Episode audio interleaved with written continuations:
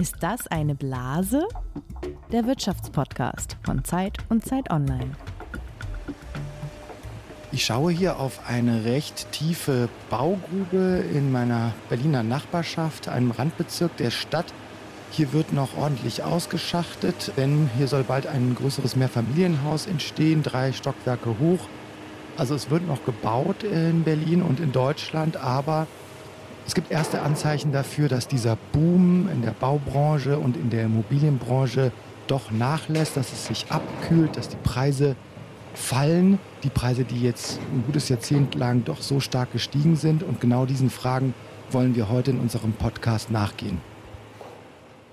Zacharias, wo hast du dich denn darum getrieben?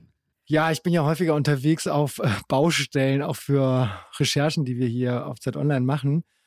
Und deshalb schaue ich mich auch immer mal um, was bei mir in der Nachbarschaft so passiert oder in der Umgebung. Und da kriegt man dann auch ein bisschen mit, was los ist in der Baubranche.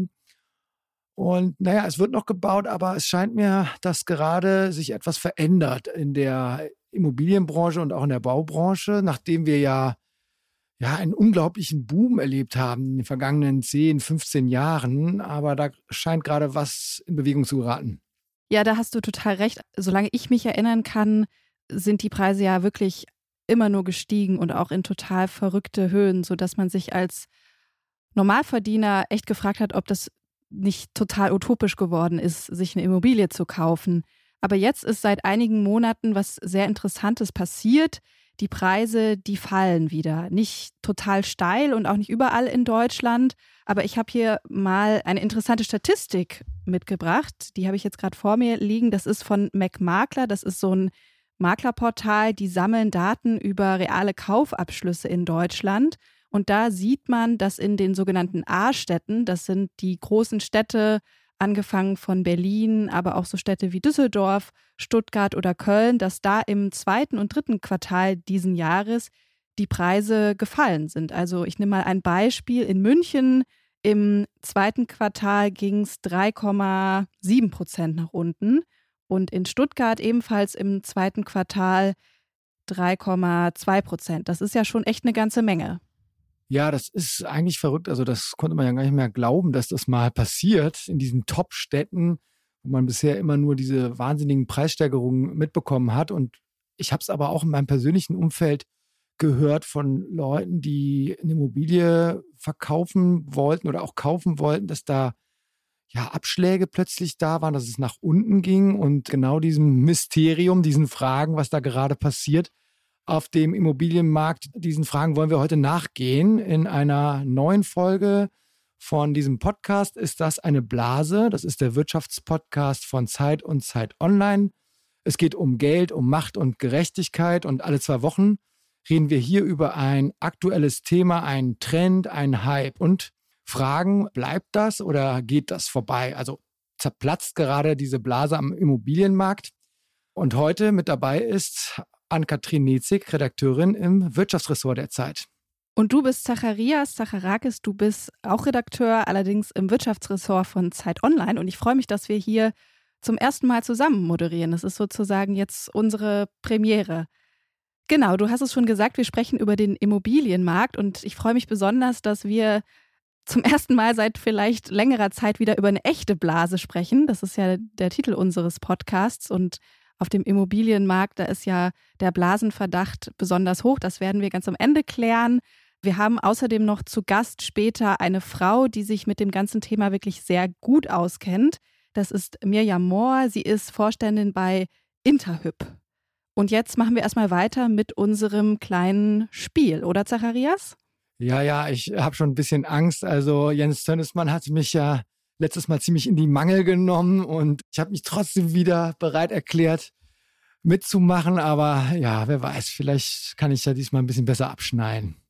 Okay, ich habe es nicht zu schwer gemacht, ne? Also ich will ja hier, dass auch die Laune bei dir ganz gut bleibt. Okay, also ich habe heute wieder zwei Behauptungen mitgebracht und du musst sagen, ob diese Behauptungen Fakt oder Fantasie sind. Die erste Behauptung ist folgende. Man denkt ja bei Luxusimmobilien zum Beispiel an München-Bogenhausen, an den Starnberger See, an den Tegernsee oder vielleicht auch in Berlin an die ganzen Seen im Westen der Stadt oder an Potsdam. Aber tatsächlich befindet sich die aktuell teuerste Wohnung Deutschlands in der Hamburger Elbphilharmonie. Dort wurde im Sommer diesen Jahres ein 177 Quadratmeter großes Apartment für, jetzt kommt's, 6,25 Millionen Euro angeboten. Das entspricht einem Quadratmeterpreis von 35.000 Euro. Ist das Fakt oder ist das Fantasie, Zacharias? Hm, ich hab, bin jetzt gerade in meinem Kopf durchgegangen, was ich so an Luxusobjekten kenne, auch in Berlin. Und da gibt es ja jetzt auch ein paar, zum Beispiel an der Friedrichstraße, wo ich das letzte auch mal Quadratmeterpreise gehört habe, wo einem die Ohren schlackern. Und was jetzt so in München los ist, kenne ich nicht so genau. Also 35.000 Euro für den Quadratmeter ist schon wirklich ziemlich viel. Ich würde es auch für möglich halten, dass das das teuerste ist, was es im Moment am Markt gibt. Also ja, es ist Fakt. Genau, es ist tatsächlich so, wobei man natürlich, yay! wobei man, wobei man sagen muss, das ist ein Angebotspreis, also man kann nicht genau sagen, ob diese Immobilie tatsächlich für den Preis auch dann verkauft wurde oder ob sie überhaupt verkauft wurde. Vermutlich aber schon, das kann ich mir schon ganz gut vorstellen. Vielleicht sollten wir das nächste Mal, wenn wir so eine Recherche in der Richtung machen, uns solche Immobilien mal genauer angucken, ob sie das Geld auch wert sind. Jetzt verrate ich dir was, Zach. Ich war tatsächlich vor ein paar Wochen in der Elbphilharmonie in so einer Wohnung mal. Oh. Und? Ist Und das Geld war, wert? Ja, nee, ich, ich, das war jetzt nicht für private Zwecke. Ich fand es schon, also natürlich irgendwie beeindruckend, aber ich würde da nicht so gerne wohnen irgendwie. Das war schon sehr speziell auch, ohne da jetzt weiter ins Detail zu gehen. Okay, gut. Also ich bin froh, dass ich zumindest eine Frage schon mal richtig beantwortet habe. Deswegen kann ich das jetzt auch ein bisschen lockerer angehen, was die zweite Frage angeht. Ja. Okay, dann machen wir weiter mit der zweiten Behauptung. Das ist ja so, dass eine Immobilie natürlich ein wahnsinnig großes Investment ist, dass man sich sehr viel leichter leisten kann, wenn man schon Eigenkapital oder Vermögen mitbringt oder was geerbt hat beispielsweise. Und es ist ja bekannt, dass die Menschen in Ostdeutschland noch immer deutlich weniger Vermögen haben als die Menschen in Westdeutschland. Trotzdem hat das DIW, also das Deutsche Institut für Wirtschaftsforschung, vor einigen Jahren ermittelt, haben die Ostdeutschen ziemlich aufgeholt. In Mecklenburg-Vorpommern nämlich lag die Immobilieneigentümerquote 2017, als diese Umfrage oder diese Studie gemacht wurde, bei 55 Prozent und betrug damit nur etwas weniger als beispielsweise in Baden-Württemberg. Okay, also 55 Prozent Eigentümerquote ist über dem Durchschnitt, soweit ich das noch weiß. Also die Eigentümerquote in Deutschland ist, glaube ich, so knapp unter 50 Prozent, also bundesweit. Und Mecklenburg-Vorpommern ist jetzt natürlich eine ziemlich ländliche Region insgesamt. Das heißt, mehr Leute wohnen in Häusern, in Einfamilienhäusern. Deswegen kann ich mir schon vorstellen, dass da die Quote ein bisschen höher ist. 55 Prozent ist relativ viel, da würde ich sagen, nein, stimmt nicht. Ja, auch da liegst du wieder richtig. Uh. Sehr schön. Ja, es, es, es stimmt, dass die Ostdeutschen aufgeholt haben, also signifikant aufgeholt haben seit der Wende.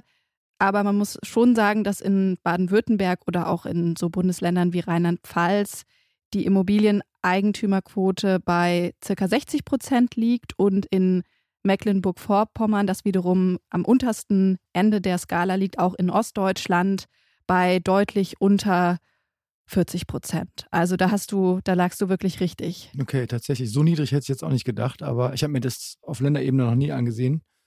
Aber das ist ja auch mal eine Erkenntnis. Ja, äh, ich bin froh, dass es diesmal, also ich, ich fand es jetzt auch nicht einfach, deine Fragen, also, aber vielleicht habe ich ein bisschen besser nachgedacht als letztes Mal.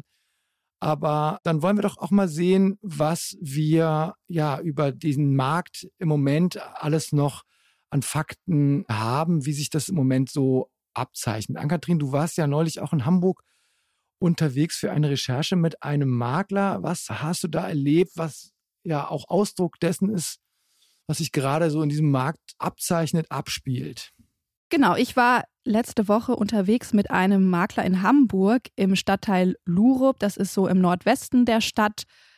Ein ganz normaler, sehr bürgerlicher Stadtteil mit vielen Einfamilienhäusern, sehr beschaulich. Und da habe ich mir angeschaut, zu Recherchezwecken natürlich, ein Einfamilienhaus, das hat 116 Quadratmeter, ist aus den 70er Jahren, also müsste man wahrscheinlich, wenn man da einzieht, noch ein bisschen was machen, hat einen schönen Garten und soll kosten 650.000 Euro, was, wenn ich das richtig weiß, ziemlich genau der Durchschnittspreis ist für ein Einfamilienhaus in Hamburg.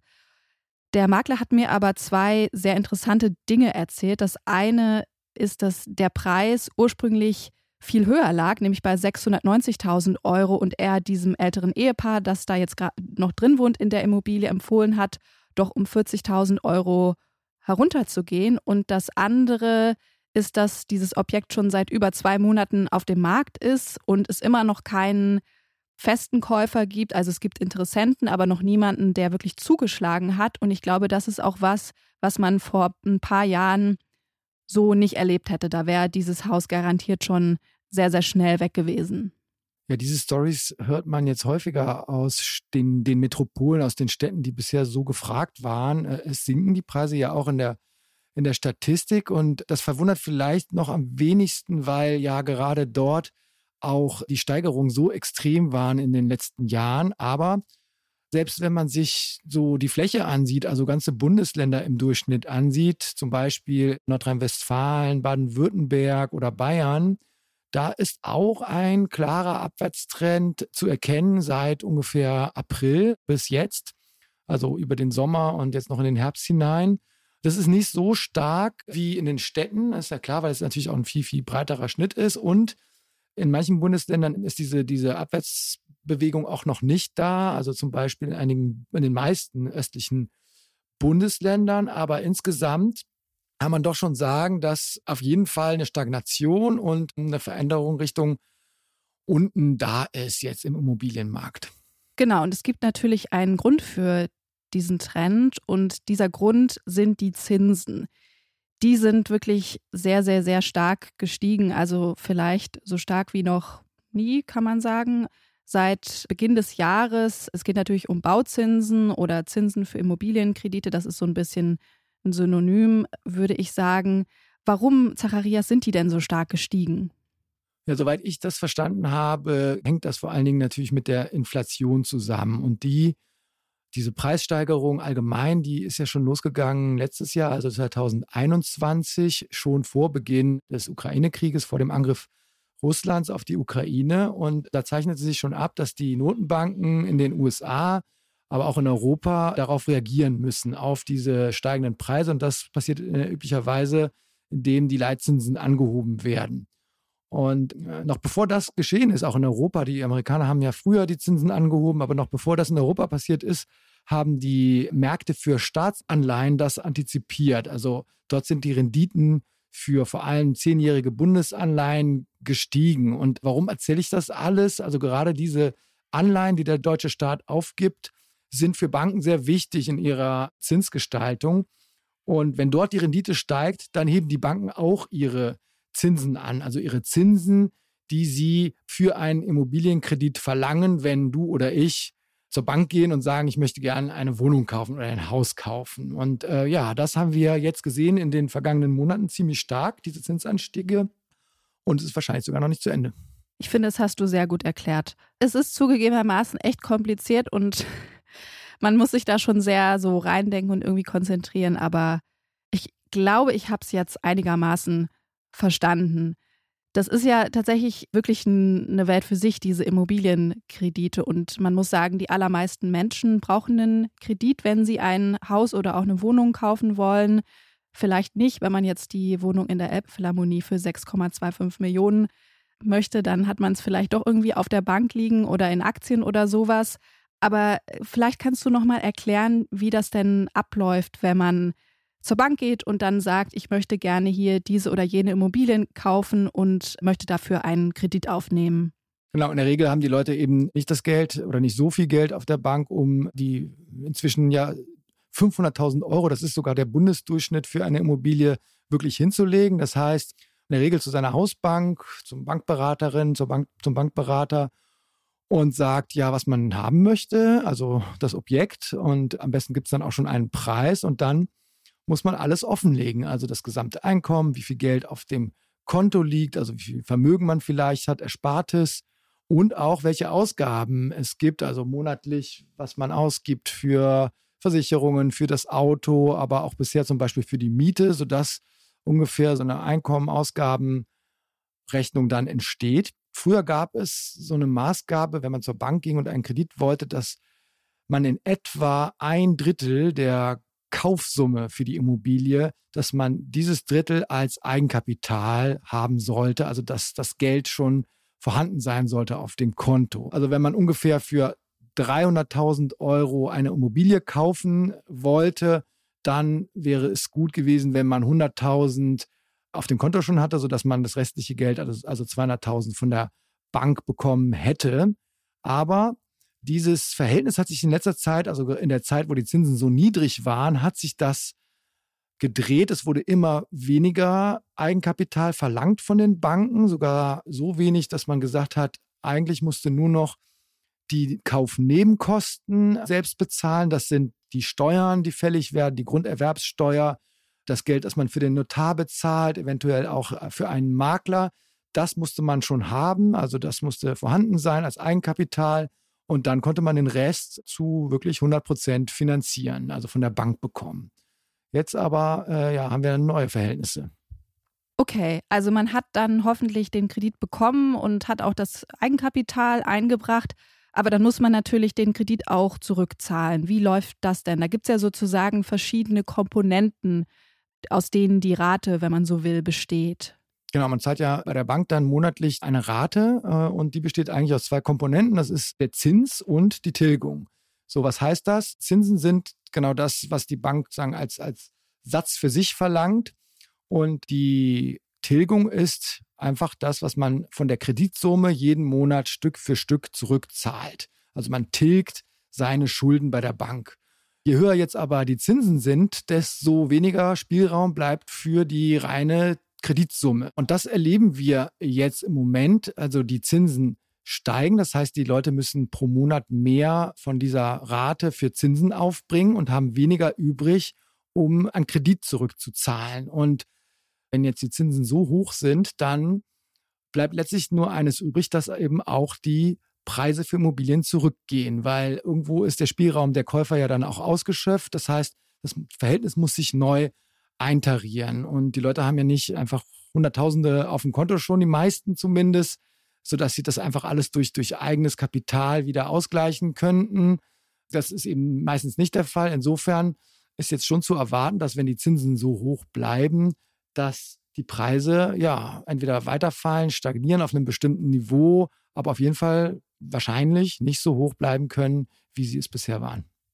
Okay, auch das ist nicht einfach, haben wir, habe ich gemerkt, aber ich glaube, auch das hast du sehr gut erklärt, finde ich. Und jetzt würde ich sagen, steigen wir mit unserem Gast noch ein bisschen weiter ins Thema ein, oder?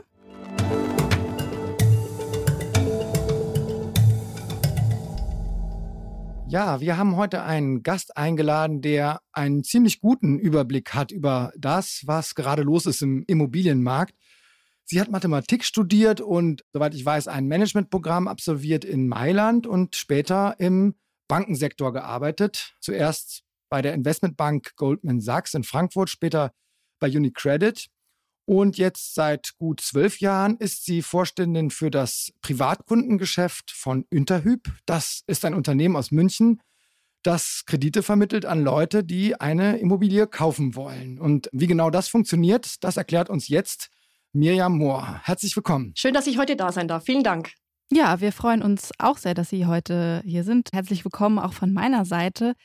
Frau Mohr, warum glauben Sie denn, dass das Eigenheim für viele Deutsche immer noch so ein großer Traum ist? Wir machen bei Interhyp regelmäßig Befragungen und haben in den letzten Jahren unsere sogenannte Wohntraumstudie etabliert. Und die stellt genau äh, die Frage repräsentativ in ganz Deutschland, was sind denn die, die wichtigsten Wünsche, die wichtigsten Träume der Menschen?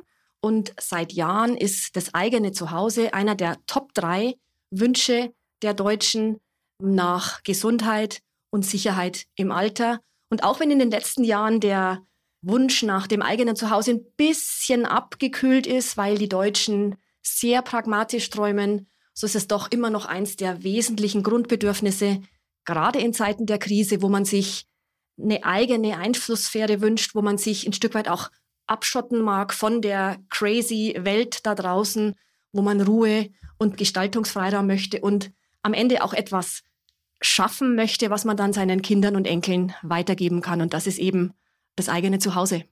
Pragmatische Träume, das finde ich ja schon mal sehr gut und passt irgendwie auch zu den Deutschen, so wie man die sich eigentlich vorstellt.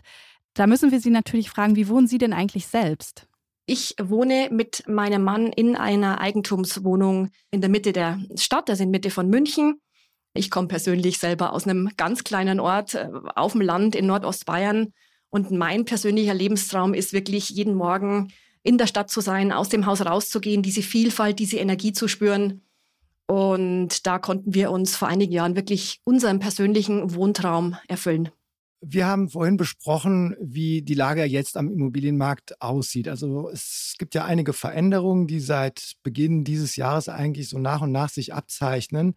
Vor allen Dingen die höheren Zinsen. Also das hat ja, ist ja wahrscheinlich an keinem vorbeigegangen der sich ein bisschen für Immobilien interessiert, aber auch höhere Bau- und Energiekosten und auf der anderen Seite beginnen die Preise auch zu sinken, zu fallen. Hätten Sie vor einem Jahr, wenn ich Sie gefragt hätte, das erwartet, dass die Lage sich so entwickelt, wie sie sich im, im Moment entwickelt? Ich versuche gerade zu überlegen, was davon man ein Stück weit voraussehen konnte, aber wenn ich einfach und knackig antworten darf, dann ist es nein. Ich glaube, gerade mit der schrecklichen Kriegssituation die wir in der Ukraine sehen, haben sich Dinge, die vorher schon da waren, wie Inflation, die ja aus der Corona-Krise auch ein Stück weit mit entstanden ist, nochmal verstärkt. Wir haben ganz deutliche Preissteigerungen auf dem Energiemarkt gesehen. Und diese und noch ein paar andere Punkte, über die wir sicher gleich sprechen werden, haben dazu geführt, dass der Immobilienmarkt jetzt in einer gewissen äh, Starre steckt und kurz davor steht, eine neue Balance zu finden. Aber ich glaube, das wird noch einige Zeit dauern. Also ich glaube, letztes Jahr haben wir wenig davon vorhersehen können. Mhm. Es war ja fast mehr als ein Jahrzehnt eine Entwicklung da, die man wahrscheinlich Boom nennen müsste. Also die Preise sind natürlich wahnsinnig gestiegen in äh, der Zeit. Also gerade auch die Baubranche hat sehr profitiert davon, aber auch viele ähm, Immobilienunternehmen.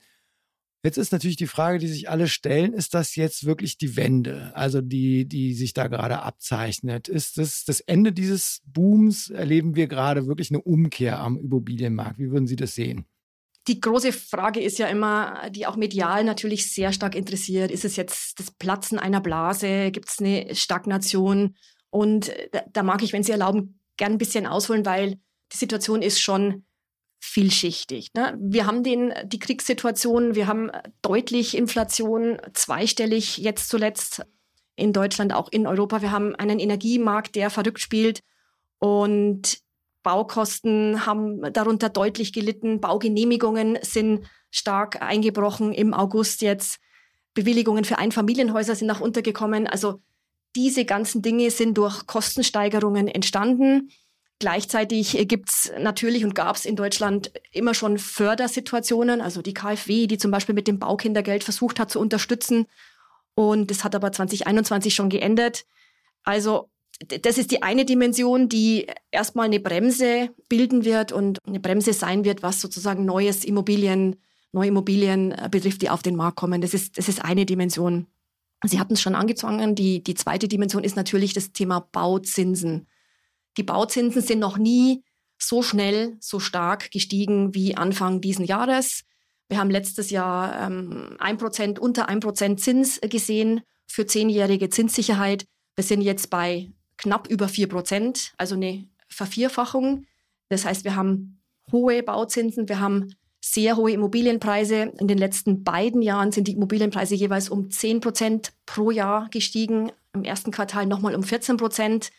Also das ist so eine Art Patt-Situation, die wir da gerade im Markt sehen.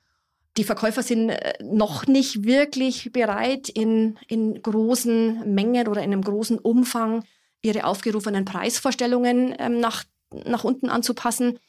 Viele Käufer sind nicht mehr bereit, die Preise zu zahlen und zu finanzieren. Das erleben wir sehr deutlich in den äh, Beratungssituationen, dass wir viele Kunden haben, die sich auch in den aktuellen Rahmenbedingungen ihre Traumimmobilie sehr wohl leisten könnten, das aber momentan nicht machen, weil viele Menschen eine, eine starke Unsicherheit spüren, was Inflation, Gehaltsentwicklungen, wie komme ich durch den Winter, welche Energiepreise habe ich, ähm, anbelangt, man oft vor der vor der großen Entscheidung für eine eigene Immobilie etwas zurückzögert oder vielleicht jedenfalls auch einfach Kompromisse eingeht. Für uns ist ganz wichtig, dass es in diesen herausfordernden Zeiten schon noch möglich ist, den Traum vom eigenen Zuhause zu realisieren. Man muss halt noch mal genauer gucken, wie, wie kann ich meine Finanzierung machen.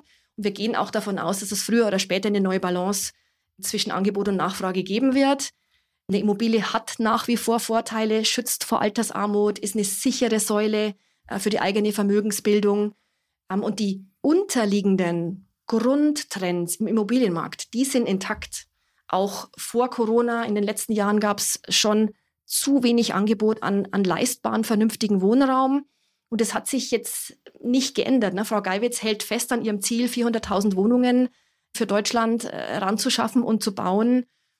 Das wird kurzfristig sehr schwer werden, sodass dieser Grundtrend und wir hatten es am Anfang, die Sehnsucht nach dem eigenen Zuhause, sachlich, fachlich für die, für die Altersvorsorge, aber auch emotional als, als Trutzborg fürs, fürs eigene Leben, dass dieses Thema einfach nicht, nicht weggehen wird. Und wenn wir jetzt auf die Immobilienpreise kommen, was passiert mit den Preisen? Wir sehen schon, dass die Preise ein Stück weit runterkommen, ähm, aber noch nicht genug, um diese Situation jetzt zu ändern. Können Sie mit uns vielleicht mal so einen kleinen Volkshochschulgrundkurs machen und uns erklären, was denn eigentlich mit den Zinsen passiert ist seit Beginn des Jahres oder seit vielleicht einem Jahr, wenn wir mal den Zeitraum uns anschauen. Mhm, sehr gerne. Also wenn wir von den Zinsen sprechen, dann nehmen wir für die Vergleichbarkeit den Preis für eine zehnjährige Immobilienfinanzierung. Also ich kaufe mir eine Wohnung und ich lege den Zins für zehn Jahre fest. Und äh, das hat bis letztes Jahr, bis Anfang diesen Jahres ein Prozent gekostet, unter einem Prozent. Wir kommen aus einer langen Zeit der Niedrigzinsen. Äh, da hat sicherlich die sehr lockere Geldpolitik der Notenbanken beigetragen. Und das hat auch dazu geführt, dass die Immobilienpreise weiter steigen konnten. Und diese Zinsen, also diese Zinssicherheit für zehn Jahre, die kostet jetzt mittlerweile vier Prozent, hat sich also von Januar ungefähr ein Prozent auf jetzt vier Prozent ungefähr vervierfacht. Wenn ich mal kurz längerfristig den Horizont ähm, aufmache, dann hat dieser Preis von 4% zuletzt 2011 gegolten. Also wir haben jetzt sozusagen elf Jahre eher niedrigere Zinsen durchgetaucht und sind wieder auf dem Niveau von zuletzt 2011. Und spannend ist dann natürlich nicht nur, wie hoch die Zinsen aktuell sind, sondern wo sie sich hinentwickeln. Und wir gehen aktuell nicht davon aus, dass die Zinsen kurzfristig wieder spürbar sinken. Warum? Weil die gesamtwirtschaftliche Gemengelage eine solche ist, dass Inflation hoch ist, dass sie bis auf weiteres auch hoch bleiben wird, dass die EZB und andere Notenbanken ja sehr klar kommuniziert haben, dass sie alles tun werden, um gegen diese Inflation anzukämpfen und auch Rezession in Kauf nehmen. Und wir sehen auch, dass sozusagen sehr, sehr hohe Renditen für deutsche Staatsanleihen und, und Pfandbriefe gibt. Das ist eine Benchmark für, was kostet eine zehnjährige Baufinanzierung. Und daher erwarten wir auch weiterhin nach diesem deutlichen Anstieg noch weiter moderat steigende Zinsen. Okay, und was heißt das ganz konkret für jemanden, der jetzt gerade darüber nachdenkt, eine Immobilie zu kaufen oder womöglich gerade dabei ist, eine Finanzierung abzuschließen? Eins, ein Prozent, vier Prozent, das klingt ja jetzt erstmal nicht so wahnsinnig viel, aber das stimmt ja nicht. Das ist ja schon ein erheblicher Unterschied. Wenn wir uns ein Rechenbeispiel angucken, Kaufpreis einer Immobilie 400.000 Euro, ich bringe 50.000 Euro Eigenkapital mit und habe eine Tilgung, also wie viel möchte ich jedes Jahr zurückzahlen von 2% angenommen und rechne das Ganze durch mit einem Zinssatz von 3,5%, dann zahle ich im Monat ungefähr 1700 Euro. Wenn ich alle Rahmenbedingungen, die ich genannt habe, gleich lasse, aber den Zins von dreieinhalb auf vier erhöhe, dann liegt die monatliche Rate bereits bei 1860 Euro. Also ein halbes Prozent machen gut 150 Euro aus. Und es ist natürlich schon Geld, was ich netto dann erstmal mehr verdienen darf. Es war ja jetzt schon vor den hohen Zinsen durch die hohen Kaufpreise so, dass es für viele Menschen ja, die vielleicht vorher die Möglichkeit hatten, sage ich mal aus der Mittelschicht, die eigene Immobilie zu erwerben, es immer schwieriger wurde. Hm? Also und jetzt kommen auch noch diese hohen Zinsen dazu. Verschiebt sich das jetzt weiter, noch weiter nach oben? Also dass im Endeffekt nur noch Leute eine Immobilie leisten können, sich leisten können, die viel über viel Kapital verfügen, die vielleicht ein Vermögen haben, die ein Erbe haben. Wie sehen Sie das? Das Thema Immobilieneigentum ist immer schon gesamtgesellschaftlich, da stimme ich Ihnen zu, ein Spannungsthema gewesen. Das war jetzt in den letzten Jahren etwas abgemildert, würde ich sagen, durch die Situation der niedrigen Zinsen. So konnten durch die niedrigen Zinsen ein Teil der Immobilienpreisanstiege kompensiert werden. Die aktuelle Situation drückt natürlich ganz klar auf die Leistbarkeit. Und unabhängig davon, dass viele Menschen jetzt, obwohl sie es sich leisten können, bewusst sagen, ich möchte erstmal nicht finanzieren, hat die aktuelle Situation, die sich nach unserer Einschätzung kurzfristig auch nicht ändern wird, schon den Effekt, dass äh, weitere Teile der Gesellschaft vom Zugang, vom leichteren und, und nachhaltig vernünftigen Zugang zu eigenen Immobilieneigentum ähm, ausgeschlossen sind, auf jeden Fall. Also äh, dieses äh, Spannungsfeld hat sich verschärft, deutlich in diesem Jahr und wird sich nach unserer Einschätzung auch kurzfristig erstmal weiter verschärfen. Wie erleben Sie das als Unternehmen, als Interhyp, als Kreditvermittler? Ist es wirklich so, dass jetzt in den letzten Monaten einfach viele Finanzierungen nicht zustande kommen, weil die Leute haben ein Objekt, sagen, okay, das gefällt mir, das will ich haben, sprechen mit Ihnen, legen ihre Verhältnisse offen und dann heißt es, hm, reicht doch nicht. Was wir in den, in den einzelnen Beratungsgesprächen erleben, seit Jahresbeginn, muss man sagen, ist, dass sich die Welt schon ein Stück weit geändert hat. Ne? Die monatliche Belastung hatten wir gerade im Rechenbeispiel, hat sich geändert. Es sind, wenn ich dann wirklich von zwei oder, oder drei Prozent ausgehe, mehrere hundert Euro, die den Unterschied in der Rate ausmachen können, wo dann für einige Menschen die Leistbarkeit nicht mehr gegeben ist. Was wir gesehen haben bei uns ist, dass zu Jahresbeginn fast schon ein Run auf sowohl Kaufvorhaben entstanden ist. Menschen wollten noch schnell bei den günstigen Zinsen, man, hat ja eine Phase über mehrere Monate gehabt, wo die Zinsen ähm, angestiegen sind, wollten sich noch schnell ihr Kaufvorhaben realisieren. Wir haben auch gesehen, es geht ja nicht nur um Erstfinanzierende, sondern auch um Anschlussfinanzierende, dass viele Anschlussfinanzierer ihre zweite oder dritte Finanzierung dann sehr, sehr frühzeitig geschlossen haben, um die noch günstigen Zinsen zu sichern. Wir sehen jetzt, dass mit den steigenden Zinsen mehr Menschen neu kalkulieren, dass sie entweder bei der Immobilie Kompromisse eingehen oder eben auch vom Immobilienkauf vorerst für sich auch Abstand nehmen. Wir sehen aber auch, dass es für den einen oder anderen Käufer durch die Preiskorrekturen, die wir schon sehen in unterschiedlichen Märkten, und da entwickeln sich die, die Metropolen, die Regionen sehr unterschiedlich in Deutschland, wie die, wie die Preise sich entwickeln, dass es da auch schon wieder Raum für Verhandlungen gibt mit äh, den Verkäufern und somit auch neue Chancen für Käuferinnen und Käufer zum Zug zu kommen, zu einem Preis, der eben dann doch wieder leistbar ist. Werbung. Diese Woche in der Zeit? Die Bücher des Frühlings. 16 Seiten blühende Fantasie. Von gefährlichen Liebschaften, einer Flucht auf dem Mississippi und magische Erzählkunst. Das Literaturspezial zur Buchmesse in Leipzig. Die Zeit, Deutschlands größte Wochenzeitung. Jetzt am Kiosk oder direkt bestellen unter zeit.de/slash bestellen.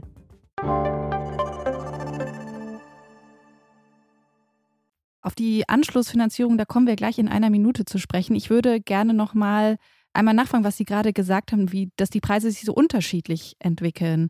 Können Sie uns da noch mal so einen kleinen Überblick geben? Wo sehen Sie tatsächlich stagnierende Preise? Wo sehen Sie schon fallende Preise? Und gibt es irgendwelche Regionen, Städte oder so, wo die Preise noch immer steigen? Grundlegend auf die Immobilienpreisentwicklung geschaut, hat sich die Preissteigerung entschleunigt. Ne? Ich habe vorhin schon gesagt, in 2020 und 2021 haben wir über Deutschland hinweg im Schnitt jeweils 10 Prozent Preissteigerung pro Jahr gesehen.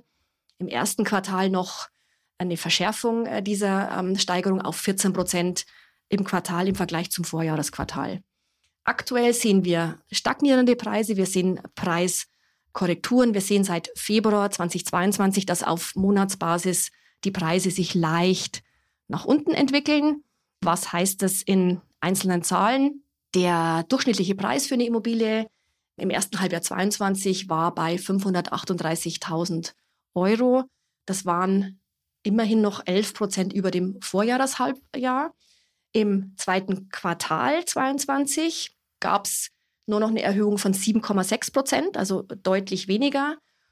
Und wenn ich jetzt die Quartale vergleiche, also zweites Quartal zu ersten Quartal, dann reden wir sogar von einem Preisrückgang von knapp einem Prozent. Wenn wir jetzt ganz aktuell schauen aufs dritte Quartal, dann sehen wir auf Deutschland-Ebene, dass der Rückgang weitergeht sozusagen, aber wir liegen immer noch über dem Durchschnitt der drei Quartale vom Vorjahr. Warum erkläre ich das so kompliziert? Weil sozusagen ein kurzfristiger Trend, glaube ich, besser eingeordnet ist, wenn wir, wenn wir längerfristig auf Jahresvergleichsscheiben gucken. Und wenn ich jetzt aber ne, konkret auf einzelne Gebiete eingehe, dann sehe ich im dritten Quartal den Preisrückgang nicht flächendeckend. Also nicht in Berlin, nicht in Hamburg, nicht in Frankfurt, da gab es auch im zweiten Quartal noch eine Steigerung, nicht in Köln, nicht in Leipzig, nur in München. Heißt sozusagen, es ist eben sehr unterschiedlich, wie die Verkäufer und Verkäuferinnen mit ihren Preisen runtergehen, um für sich ein neues Marktequilibrium zu finden und ihre Immobilie einfach loszuwerden. Sie haben es ja gerade erklärt, die Zinsen steigen und deswegen müssen die Preise runtergehen, damit sozusagen dieser Spielraum wieder ausgeglichen wird, damit es sich wieder austariert. Kann man in, in Prozent ausdrücken, wie viel der Preis sinken muss, damit so wieder dieses Gleichgewicht hergestellt ist? Ich bin ja Mathematikerin und es wäre natürlich schön, wenn man das jetzt sozusagen einmal über alles ausrechnen könnte, aber in Wirklichkeit sind die einzelnen Märkte super unterschiedlich. Das ist eine Komponente, die es schwer macht. Und die zweite Komponente, die individuelle Leistbarkeit ist auch sehr unterschiedlich. Und es gibt ja aktuell nicht nur Menschen, die einfach nicht mehr finanzieren können und auch nach Kompromissen bei der Immobilie nicht mehr finanzieren können. Es gibt aber auch ein großes Segment an, an Menschen, die wir auch als, als Kunden und Kundinnen bei uns haben, die einfach gerade nicht finanzieren wollen.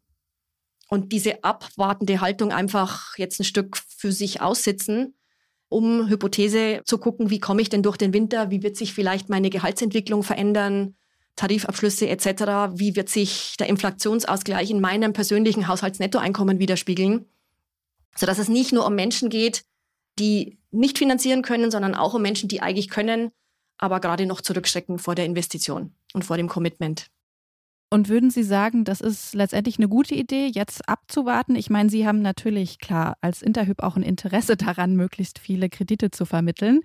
Deswegen bin ich mal gespannt, was Sie sagen. Es gibt zwei Kundengruppen oder Immobilieninteressierten Gruppen. Einmal Kapitalanleger, da ist eine Kapitalanlage in Investment, wo man ein Stück weit auch nüchtern rechnet. Und eine Kapitalanlage kann sich jetzt gut rechnen abhängig von der Situation, von der Gegebenheit, von den persönlichen Erwartungen an den Cashflow. Also das ist eine Dimension. Die zweite Dimension ist aber die, und, und Kapitalanleger sind ungefähr ein Viertel von unserem Geschäft bei Interhyp. Für drei Viertel der Menschen, die wir versuchen, ins eigene Zuhause zu bringen, ist die Entscheidung für die eigene Immobilie oftmals die eine große finanzielle Entscheidung im Leben. Und die eine Traumimmobilie, das ist nicht oft nicht nur sozusagen ein hartes Rechnen, sondern es ist auch emotional und es ist auch ein oft ein sehr praktisches Thema. Also, wo ist mein Job? Habe ich einen Partner? Wo ist äh, der Job von dem, der Partnerin? Gibt es Kinder? Sind Kinder geplant? Wo ist mein Lebensmittelpunkt? Was ist mir wichtig? Wo soll die Immobilie sein?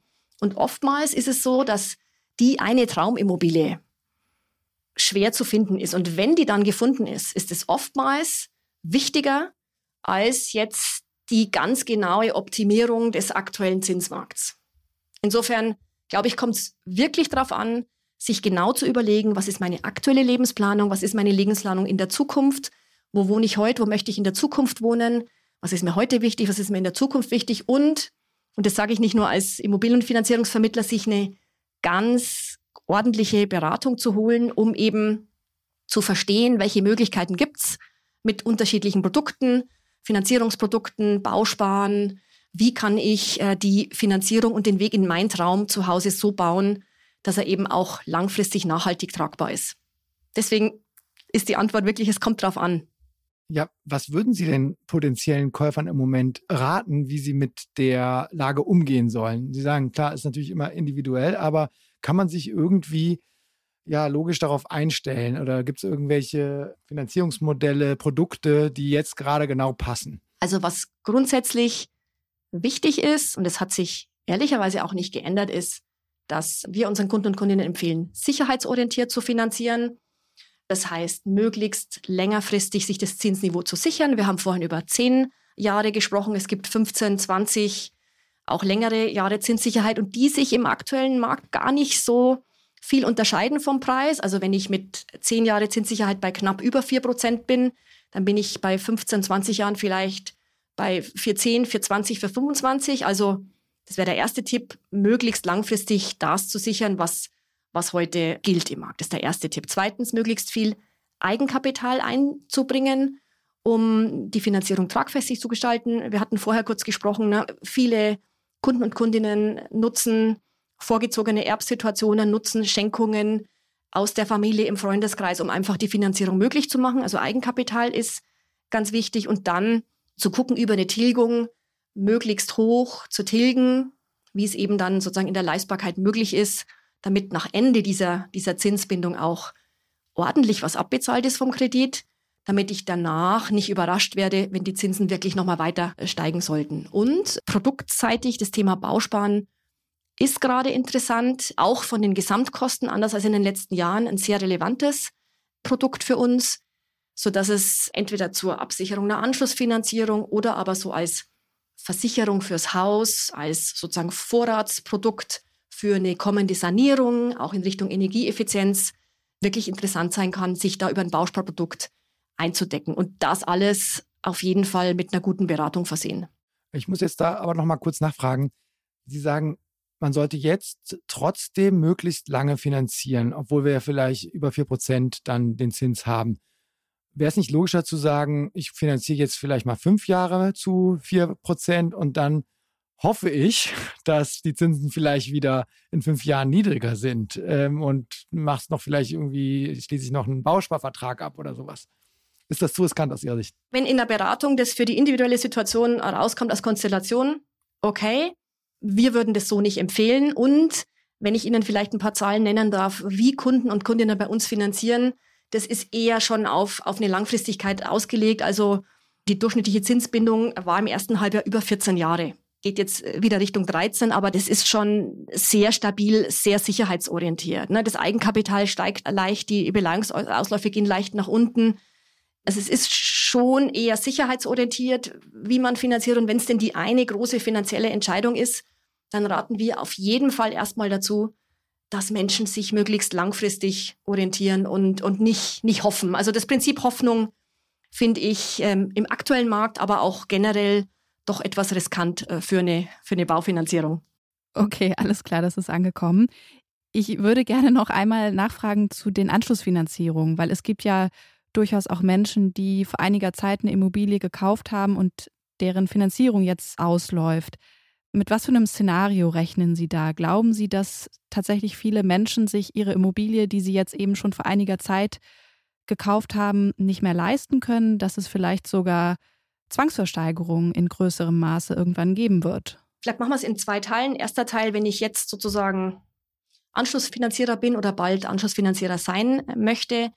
Ich sollte mir die Konditionen ganz genau anschauen. Ich kann ja schon bis zu fünf Jahre vor Ablauf meiner Zinsbindung über sogenannte Vorwartdarlehen Zinsen sichern und dann mein persönliches äh, Marktentwicklungsbefinden versuchen gut abzubilden. Was wichtig ist, Menschen, die jetzt sozusagen in die Anschlussfinanzierung kommen, die haben zu ähnlichen Zinsniveaus finanziert. Ne? Ich hatte ja gesagt, der 4% für zehn Jahre Zinssicherheit war ungefähr 2011. Wenn ich jetzt Anschluss finanziere, bin ich ungefähr in der gleichen Logik.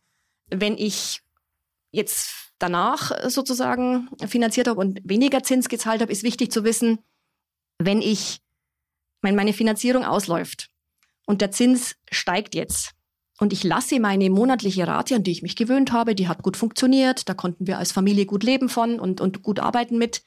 Wenn ich das gleich lasse, reduziere ich implizit die Tilgung. Wenn ich das tue, dann nehme ich in Kauf, dass entweder, dass die Restschuld höher ist am Ende meiner Anschlussfinanzierung. Also ideal wäre es, wenn ich als Anschlussfinanzierer die höhere Tilgung beibehalten kann, die ich mir erarbeitet habe durch mein erstes Darlehen und die Rate ein Stück weit nach oben setze. Aber natürlich, und das ist ein wichtiger Entscheidungspunkt für, für Eigenheimbesitzer, ich kann das natürlich mit einer Beratung gut gestalten und dann entweder sagen, okay, ich, ich nehme jetzt eine längere Laufzeit in Kauf oder ich, ich gehe Richtung äh, Bauspardarlehen und sichere da meine, meine Restschuld ab. Also das ist sozusagen die Mechanik, die es zu beachten gilt, na, grundsätzlich mal. Und was ist mit der Frage der Zwangsversteigerung oder sagen wir mal Leute, die wirklich vielleicht in eine Notlage kommen? Glauben Sie, dass das, dass das viele sein werden, trotz des Szenarios, das Sie jetzt gerade geschildert haben? Also sagen wir so, nach allem, was wir sehen, gehen wir nicht davon aus, dass wir jetzt systemisch, systematisch in großen Anzahlen Finanzierungen haben werden, die, die kippen. Warum? Zum einen haben Banken ihre Kreditvergaberichtlinien laufend angepasst. Es gibt Mindesttilgungen, die die Banken ähm, verlangen, die sie mit einpreisen. Wenn eine hohe Beleihung sozusagen gewählt wird vom Kunden, von der Kundin, dann wird die Mindesttilgung oft auch höher angesetzt. Also das ist, das ist eine Absicherungskomponente, die eine Bank schon zum Abschluss des Erstdarlehens ansetzt und auch schon für sich rechnet, nicht nur bis zum Ende der Zinsbindung, sondern bis zum Ende der gesamten Laufzeit. Das ist das ist sozusagen eine Dimension. Zweite Dimension, was ja oft passiert ist in, in Finanzierungen, ist, dass Sondertilgungen geleistet wurden, weil vielleicht Bonuszahlungen, Schenkungen, Erbe äh, passiert sind. Also da gibt es auch Effekte, die helfen können, ein Darlehen schneller abzutragen. Und wenn wir nochmal einmal auf die, auf die Zahlenmechanik gucken, im Schnitt 13 Jahre Zinsfestschreibung mit einer durchschnittlichen Tilgung von 3 Prozent drei mal 13 sind irgendwie 39, sind 40 Prozent. Wenn ich durchschnittliche Beleihung von irgendwie 80 Prozent habe, dann ist natürlich über den Lauf einer solchen Erstfinanzierung schon ordentlich was abbezahlt, was dann eben am Ende nicht mehr im Risiko steht, ne, wo die Immobilie dann nicht mehr so hoch beliehen werden muss. Also das sind alles Sicherheitsmechanismen, die in, in der Logik wie in Deutschland Baufinanzierungen von den Banken geregelt werden, schon implizit mit drin sind. Und Insofern ist es aus unserer Sicht nicht wahrscheinlich, dass man wirklich in großen Stücken jetzt kurzfristig da in Finanzierungen sehen wird, die platzen oder wo Käufer oder, oder Anschlussfinanzierungssuchende keine Anschlussfinanzierung mehr finden. Und wenn wir es jetzt ein bisschen gesamtwirtschaftlich betrachten, der Immobilienmarkt ist natürlich ein wichtiger Faktor in so einer Volkswirtschaft. Deutschland läuft auf einen wirtschaftlichen Abschwung hin. Es ist aller Voraussicht nach vielleicht sogar schon äh, zum Ende dieses Jahres der Fall und im nächsten Jahr wahrscheinlich auch. Welche Auswirkungen hat das auf den Immobilienmarkt? Also wird es ein Problem, wenn viele Leute arbeitslos werden?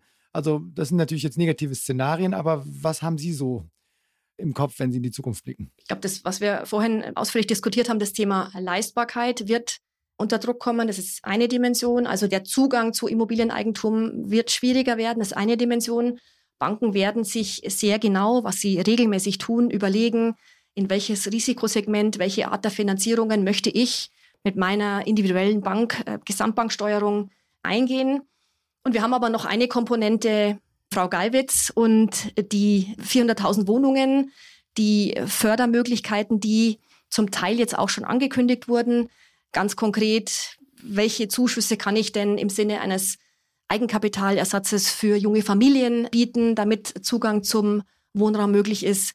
welche Logiken, Fördermöglichkeiten, da kommt ja eine ganz äh, novellierte Förderung hoffentlich im Januar von der KfW, klimafreundliches Bauen, also welche staatlichen Anreize, Unterstützungen gibt es denn grundsätzlich und gerade jetzt in dieser angespannten Situation, um eben nicht nur Zugang zu Immobilien wieder mehr zu ermöglichen, sondern auch sicherzustellen, dass energetisch saniert wird wir, und wir dann, wenn wir sozusagen uns messen lassen an den Klimazielen, die wir als, als Deutschland ja auch erreichen wollen, dass wir dann auch ein Stück weit vorangekommen sind mit dem Immobilienbestand, den es in Deutschland gibt.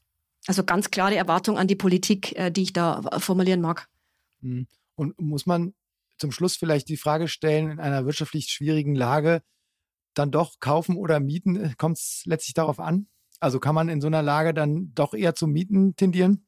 Wir sehen aktuell ähm, schon, dass es im Markt ein, Stück weit, das sieht man auf den gängigen Immobilienportalen, dass es ein Stück weit weniger Nachfrage nach Kauf gibt, ein Stück weit mehr Nachfrage nach Mieten.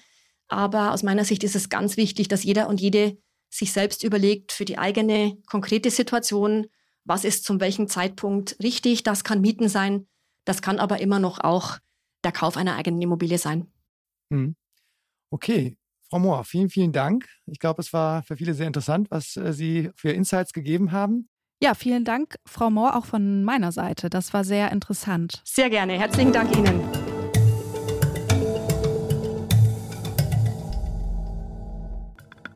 So, Zacharias, jetzt haben wir wirklich sehr, sehr viel uns angehört, sehr viele Infos sind auf uns eingeprasselt. Man musste auch, finde ich, im Kopf so ein bisschen mitrechnen bei dem, was Frau Mohr uns erzählt hat. Und jetzt kommen wir natürlich zu der alles entscheidenden Bubble-Frage.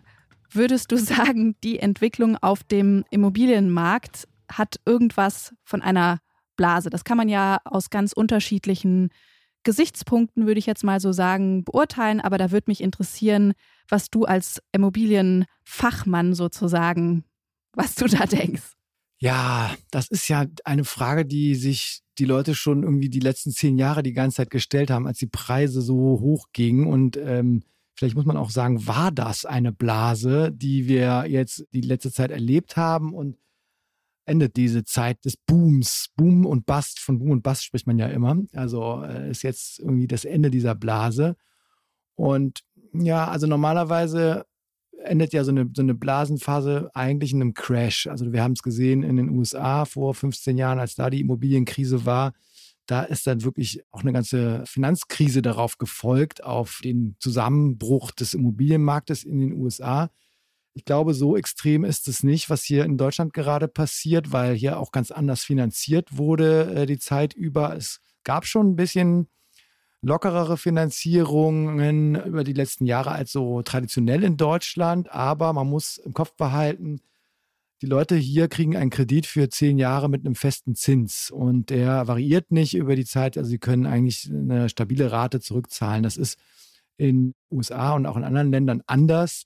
Das heißt, ich gehe eigentlich nicht davon aus, dass es jetzt richtig, richtig runtergeht. Es gibt ein paar Unsicherheiten, wenn zum Beispiel die Zinsen jetzt noch weiter stärker steigen, wie sich das dann weiterentwickelt, auch mit den Leuten, die dann eine Anschlussfinanzierung brauchen. Das hat Frau Mohr ja eben auch erwähnt. Was dann passiert, ist so ein bisschen fraglich, vor allen Dingen, wenn das in großer Zahl passiert, dass Leute dann höhere Raten einfach nicht mehr bezahlen können. Aber ja, wie gesagt, also ich glaube nicht, dass es zum, zum Crash kommt, aber es gibt doch schon eine deutliche Korrektur. Und Ankatrin, was glaubst du?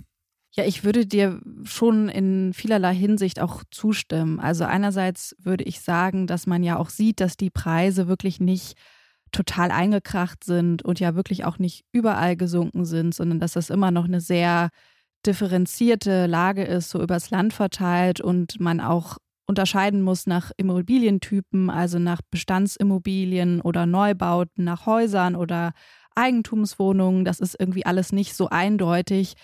Und dann würde ich sagen, Stichwort Finanzkrise 2008 oder eben diese Housing Bubble in den USA, dass da natürlich schon auch die Banken was gelernt haben. In den USA vermutlich auch, dass da die Kredite jetzt auch inzwischen nicht mehr so total leichtfertig vergeben werden oder wurden in den letzten Jahren, aber natürlich auch in Deutschland. Also ich glaube auch nicht, dass da jetzt dass man da Bilder sehen wird von Familien, zumindest nicht en masse, also nicht massenhaft, die aus ihren Häusern ausziehen müssen, weil sie ihre Kredite nicht mehr bedienen können. Also ich würde auch sagen, ein Crash eher nein. Aber eins wird wahrscheinlich bleiben, wie es ist, nämlich, dass es für die Leute nicht unbedingt einfacher wird, sich ein Haus oder eine Wohnung zu leisten, weil man zahlt dann halt jetzt einfach mehr Zinsen statt mehr für das Haus oder für die Immobilie. Aber gut, okay. Ich fand es heute sehr spannend und ähm, danke an Kathrin, dass wir da mal jetzt auch premierenmäßig heute zusammengesprochen haben. Und ich glaube, du hast noch ein paar Worte zum Schluss. Genau, ich fand es auch super lehrreich. Ich habe wirklich auch viel gelernt und bin ja auch keine Immobilienbesitzerin. Ich weiß nicht, ob ich eine werde in Zukunft, aber zumindest glaube ich, habe ich diesen Markt und diese Mechanismen und wie alles miteinander irgendwie auch zusammenhängt, viel besser verstanden. Wir hoffen, liebe Hörerinnen und Hörer, dass es euch genauso geht und uns würde sehr interessieren, wie ihr diese Folge fandet, wie ihr uns als Moderationsteam bei unserer Premiere fandet. Schreibt uns doch gerne eine Mail an die E-Mail-Adresse blase.zeit.de. Das ist meine Lieblings-E-Mail-Adresse überhaupt.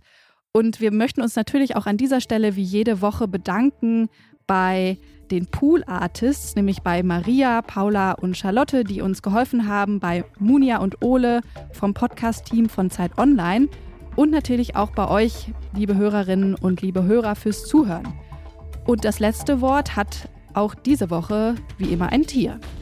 Da müsst ihr noch ein bisschen dranbleiben.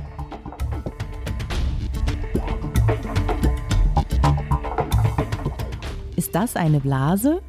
Ist ein Podcast von Zeit und Zeit Online, produziert von Pool Artists.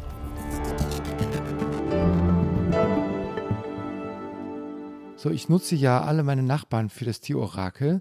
Und jetzt sind wir bei unseren Nachbarn, wo die Katze Nelly wohnt. Und wir haben hier die Frage, werden die Immobilienzinsen dieses Jahr noch über 5% steigen oder nicht? Die gelbe Schale ist ja, die blaue Schale ist nein. Und Nelly hat sich impulsiv und sofort für die blaue Schale entschieden. Ja, ziemlich eindeutig. Knuspert da die ganzen Leckerlis weg. Ich habe mir sagen lassen, es, ist, ähm, es waren gleichwertige Leckerlis. Also sie hat sich nicht wegen des Essens für eine Seite entschieden. Okay, das war eindeutig. Danke, Nelly.